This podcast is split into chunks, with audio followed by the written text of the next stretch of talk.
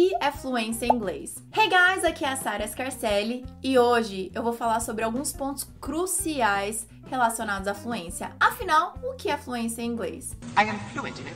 Mas antes, se você quer saber mais sobre as minhas aulas, o meu curso online, ter mais informações, é só clicar no link que está na descrição desse vídeo para você saber como você pode aprender inglês de uma forma muito mais simples, mais rápida, mais fácil e realmente sem enrolação. Então clica no link que está na descrição desse vídeo para você saber mais. Agora eu quero te perguntar, qual que é o seu conceito relacionado à fluência? O que, que você acredita que é fluência? Ou o que, que te falaram que é fluência? Conta aqui pra mim porque eu realmente quero saber. E por que, que eu tô te perguntando qual é o seu conceito relacionado à fluência? Porque existem diversas opiniões. Na verdade, esse assunto é um assunto muito polêmico, não é verdade? Então, o que eu quero deixar muito claro aqui é que eu vou falar com base em 100% das minhas experiências que eu tenho há mais de 20 anos. Eu sei que não parece.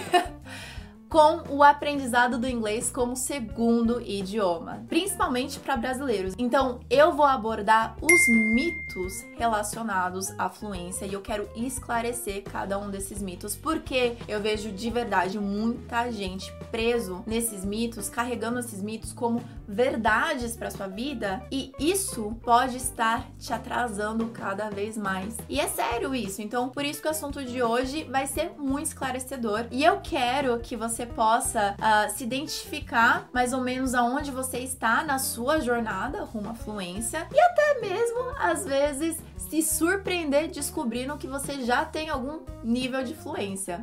Mas como assim nível de fluência? É uma das coisas que eu vou falar hoje. Certamente existem níveis de fluência, então você vai descobrir tudo sobre isso hoje. Alright?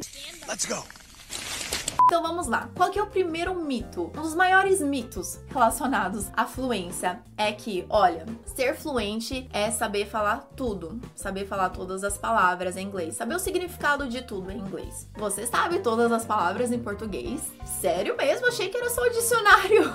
Eu não sei todas as palavras em português. Talvez você não saiba todas as expressões nem em português. Eu lembro quando eu tava conhecendo o meu marido, quando a gente era ainda amigo, e eu não sei se eu fiquei nervosinha com alguma coisa, ou se outra pessoa ficou nervosinha, eu só sei que ele usou uma expressão. Era assim: ah, fulano tá pegando ar, ou nossa, você pegou ar, enfim. Eu fiquei, pegar ar? Que que é isso? Então vamos supor que, que vente mais à noite. Como é que eu faria para estocar isso? E aí eu não sabia se era uma expressão. É regional, se era uma expressão especificamente de Marília ou, enfim, de outros lugares do Brasil, mas eu sei que eu, paulista, nunca tinha escutado essa expressão antes. Então eu fiquei impressionada. Então eu percebi, nossa, realmente tem muitas expressões que a gente não conhece, tem ditados que a gente não conhece, o que me faz lembrar que tem referências que às vezes a gente não sabe também. Por exemplo, se você assiste muito Chaves, você vai conhecer as referências de Chaves. Até mesmo se você assistiu Chaves uma vez só e algo te marcou, você pode entender uma certa referência. Por exemplo, e o que, que eu disse? O que eu falei, né? Que o Chaves fala. O que eu disse? Massacote. E como é que é? Mascote.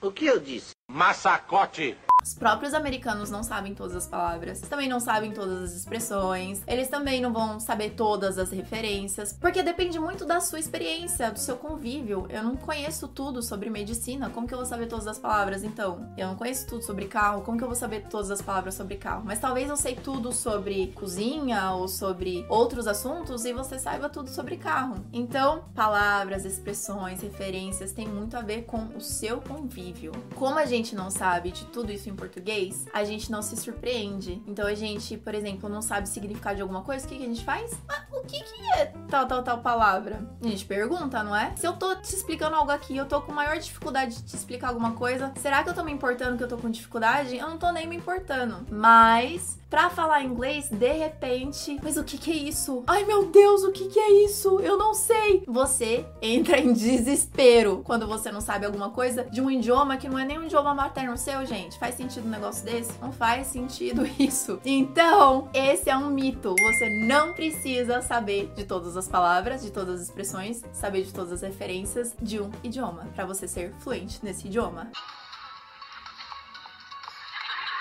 Ok? Estamos combinados? Pare e preste atenção nisso. Pare de ficar super arrasado quando você esquecer alguma coisa em inglês, porque, gente, você também esquece em português, só que você não presta atenção nisso, não é verdade? Então fica esperto. Para de ficar bitolado, tá bom? Aí tá bom, Sara, entendi isso. Mas para mim, ser fluente é ter uma pronúncia perfeita, né? Falar perfeitamente. Não.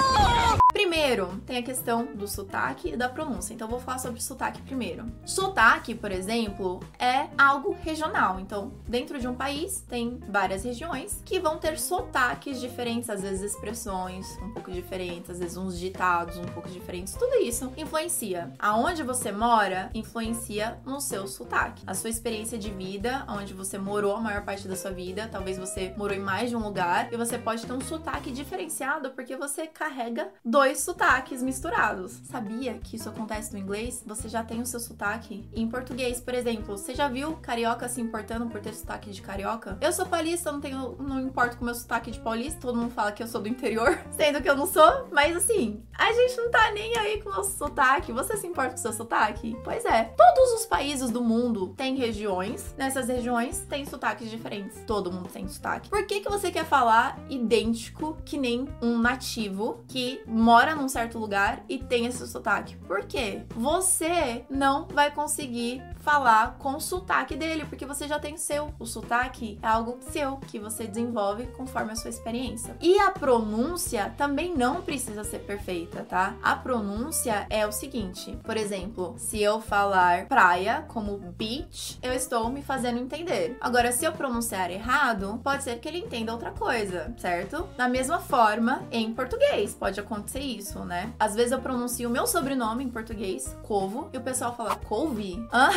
Corvo? Enfim, a questão da pronúncia é isso. Você precisa pronunciar para se fazer ser entendido e entender. Agora, ter aquela pronúncia perfeita não significa que você é fluente. Você pode se comunicar em inglês e não ter uma pronúncia 100% perfeita, que é aquilo que você imagina. Nossa, eu nasci nativo da língua inglesa, não sabia. Olha aqui essa pronúncia aqui.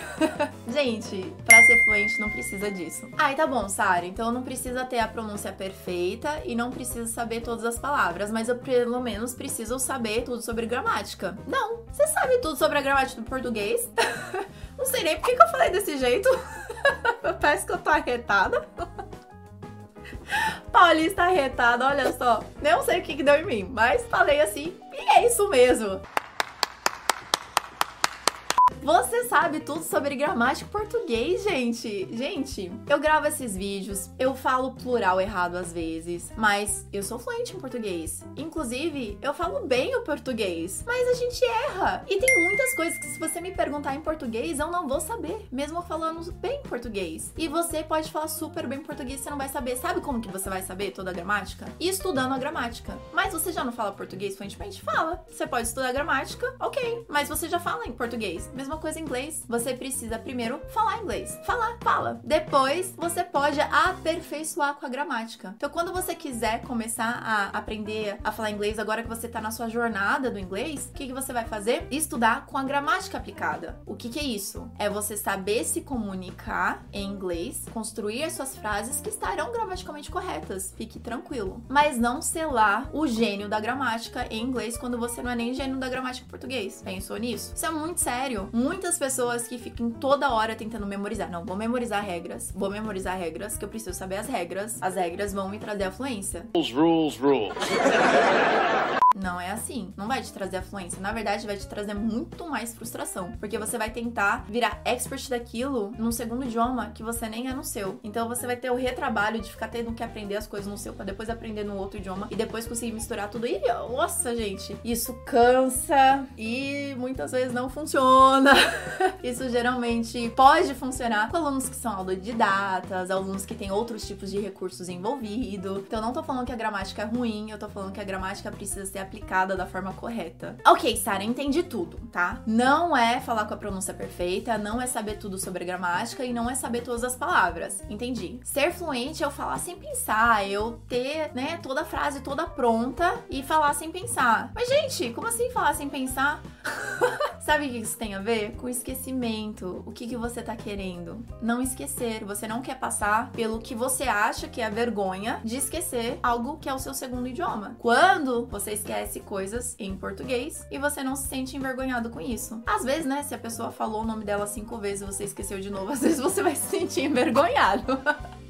Mas se é algo que simplesmente pum, deu branco, ok, deu branco. Nossa, não é o fim do mundo em português, mas por que que você trata isso como o fim do mundo em inglês? Então essas atitudes estão erradas e vêm de um conceito que na minha opinião são conceitos errados, que para falar você tem que saber de tudo, todas as palavras, todos os significados, que para falar você tem que ter uma pronúncia perfeita, que para falar você tem que falar sem pensar e que para falar você tem que ser um expert da gramática. Deixa eu te falar o que que é fluência. Na minha definição, fluência é falar livre de barreiras, é fluir no idioma sem barreiras, tá? Fluência é você saber falar sobre as coisas corriqueiras do seu dia a dia em um outro idioma. Fluência é você se fazer ser entendido pelo outro e entendê-lo também. Então, esse é o meu conceito. Não importa se você errar algo, às vezes você pode errar alguma gramática uma vez ou outra. Eu sei que eu faço isso em português, às vezes eu conheço, acho que todo mundo que eu conheço erra algo em português, esquece alguma palavra. Não importa se você fala com sotaque, na verdade, você vai falar com sotaque, você já fala com sotaque em português. Não importa se você não tem uma pronúncia perfeita. A fluência é você poder falar livre de barreiras, se fazer entender e ser entendido pelo outro. Por isso que eu digo que existem níveis de fluência. Por exemplo, fluência num certo nível é você saber construir suas frases, é você saber falar frases, mesmo que simples, mesmo que breves, do seu dia a dia. Às vezes, fluência em outro nível é você conseguir falar frases de forma mais alongada, juntando as frases. Então você já tem um outro nível de fluência. Às vezes, um outro nível de fluência ainda é você conseguir falar já agora mais em parágrafos, dando mais explicações, por exemplo.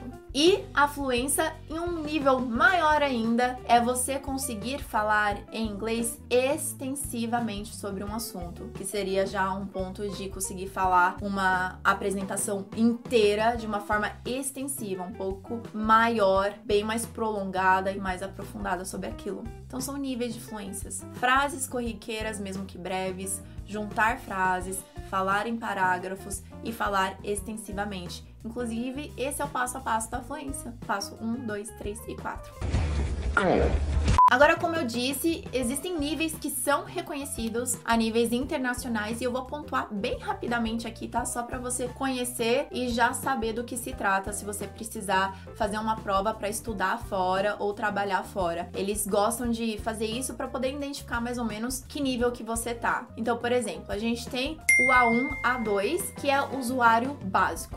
O que, que, é isso? Qual é a sua capacidade nesse momento? Geralmente você consegue falar algumas frases rapidamente sem se alongar muito. Você consegue compreender um pouquinho, mas precisa ouvir bem mais devagar ou pedir para repetir. E tá tudo bem, tá, gente? É só para você saber esse nível. Qual o nível B1, B2? É o usuário independente. O que, que isso significa? Você consegue expressar suas opiniões, justificar as suas opiniões, mesmo que você justifique de uma forma mais breve, não tem problema. Você pode se virar em situações no exterior. Só para você ter uma ideia, os alunos no meu curso, eles já, durante o curso ainda, sem terminar o curso, eles já alcançam um B1, B2. Durante o nosso curso, ele já consegue chegar nisso. E o próximo nível é o C1, C2. Essa é a última categoria.